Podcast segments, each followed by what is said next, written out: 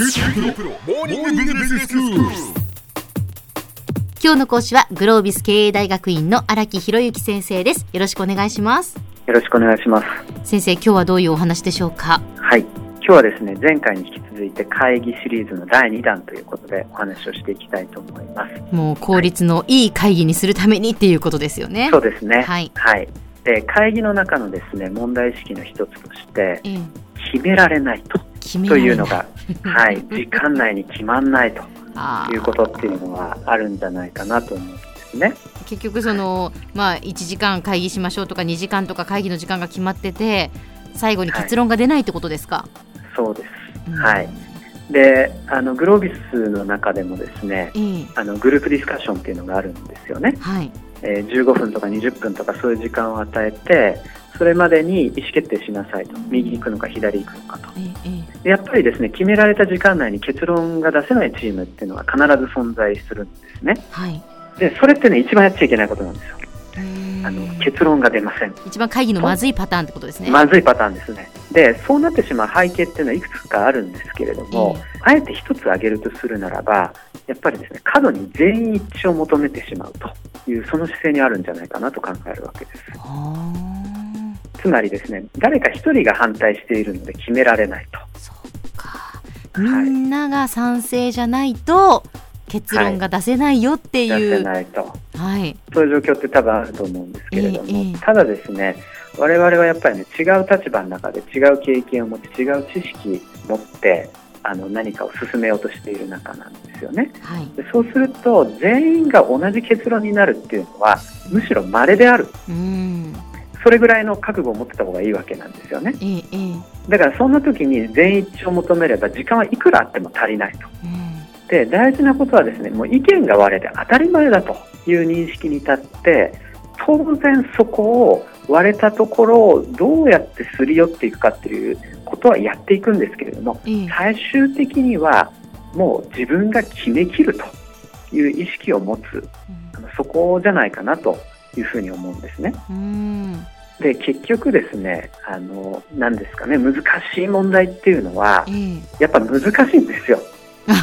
そうかその難しい問題っていうのはやっぱ意見が割れがちなんですね結そ局ねうなんです。ええどっちも正しいんです。はいはい、だから、どっちが正解っていうことではなくてですね、まあ、なんとなく51対49ぐらいの感じの問題ってやっぱあるんですよ。うんこれ企業の中でも。もうどっちもどっちみたいな。どっちもどっちどっちに転んでもっていうねそうなんでえええす。だから51の方に決めたら49の人はそれぞれの利を持っていろんなこと言ってきます。はいはいはいはい、で49に決めたら今度51側がうん。それぞれの利を持って言ってくると。うん。だからもう最終的には何かというとですね、もう時間を決めて誰かが責任を取ってえ決めきって、あとは49でも51でもいいんだけれどえも、うん。選んだ方を正しくしていくという、そういう思想を持っていた方が、やっぱり健全じゃないかなというふうに思うわけなんです。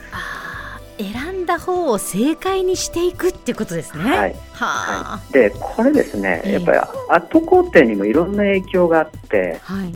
こうみんなが合意して決めたよねと、全員一致だよねっていうこと、まあ、これはこれで大事なんですけれども、ええ怖いのはですね責任が不明確になっちゃうこと、あーはい、はいはいはい。だからみんなが決めたから、うん。みんな同じ責任みたいな、でこうするとですねやっぱ不明確になっちゃうんですよえね、むしろですね意見が割れましたと、えはい。その中で自分が最終的に決めましたっていう方が、うん。決めた人のプレッシャーが高まる分ですねうん責任も明確になるし最終的にはそれが結果につながりやすくなると。あいう側面もあるんじゃないかなと思うわけですね。はい、まあ意見が割れた中で自分が決めるっていうのは本当にちょっとね胃が痛くなるようなことかもしれないですけどですよ。でも、はいやっぱそのぐらいの気持ちでいないとはい。やっぱり引っ張っていけないし何事も動かないってことですよね。いやまさにおっしゃる通りで、えそれこそがリーダーシップの本質なんじゃないかなと思うわけなんですね。だからみんなが全員合意する話だったらリーダーっていらないんですよ。そっか。73とか64とか55で割れるからこそリーダーという立場が必要になってくる。はいはいはいはい。なのであのここういう冷や汗をですねやっぱり小さいところから書き続けるっていうことが、うんいざという時のリーダーシップにつながるんじゃないかなというふうに思うわけなんです。だからやっぱね、あの疑似的に責任を取るっていうこの冷や汗って体感しておくべきだというふうに思います。はい、そうじゃないとね、本当にね、人のなんか人生かかった場面で51対49の意思決定なんてできないですからね。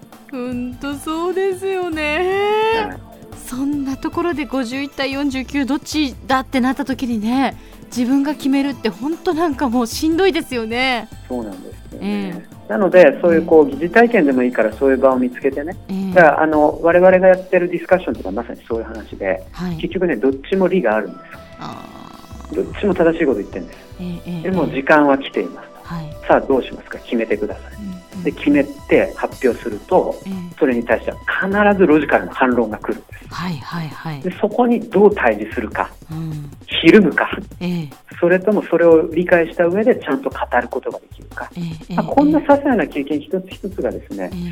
やっぱりリーダーというのを育てていくのかなとうんいうふうにも思います。そうですね。はい、やっぱりそれはだからもう訓練しかないし自分でそういう場をこう作っていくしかないんですよね。おっしゃる通り、もうそこはもう自分で場を見つけてやっていくしかないわけで、ええええ。ねまあ、対外的に今紹介したようなね、はい。そのグロービスのような場もあると思うしえ、え。もちろんね、対内的な社内で、やっぱりそういうところで責任を自分の中でコツコツ取っていくっていうええ、そういうやり方ももちろんあってしかるべきだと思いますけれども、はいはい。いずれにせよ場数ですね。ですね。はい。では先生今日のまとめをお願いします。はい、えー、と今日は会議シリーズの第2弾ということで、えー決められない会議という問題意識についてお話ししてきました。はい全員一致の幻想というのを捨てて、えー責任を持って決めきるということを意識していただきたいなと、そんなお話でした。今日の講師はグロービス経営大学院の荒木博之先生でした。どうもありがとうございました。ありがとうございました。さて QT プロモーニングビジネススクールはブログからポッドキャストでもお聞きいただけますまた毎回の内容をまとめたものも掲載していますのでぜひ読んでお楽しみください。QT プロモーニングビジネススクール。お相手は小浜も子でした。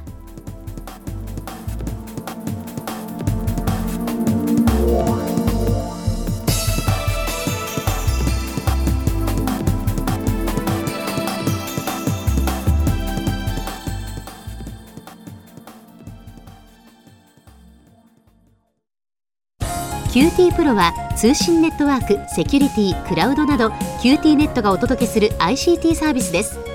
九州中に展開した光ファイバー網を基盤に一番身近なビジネスパートナーとして九州の企業自治体の皆様をサポートします。詳しくは QT プロで検索を。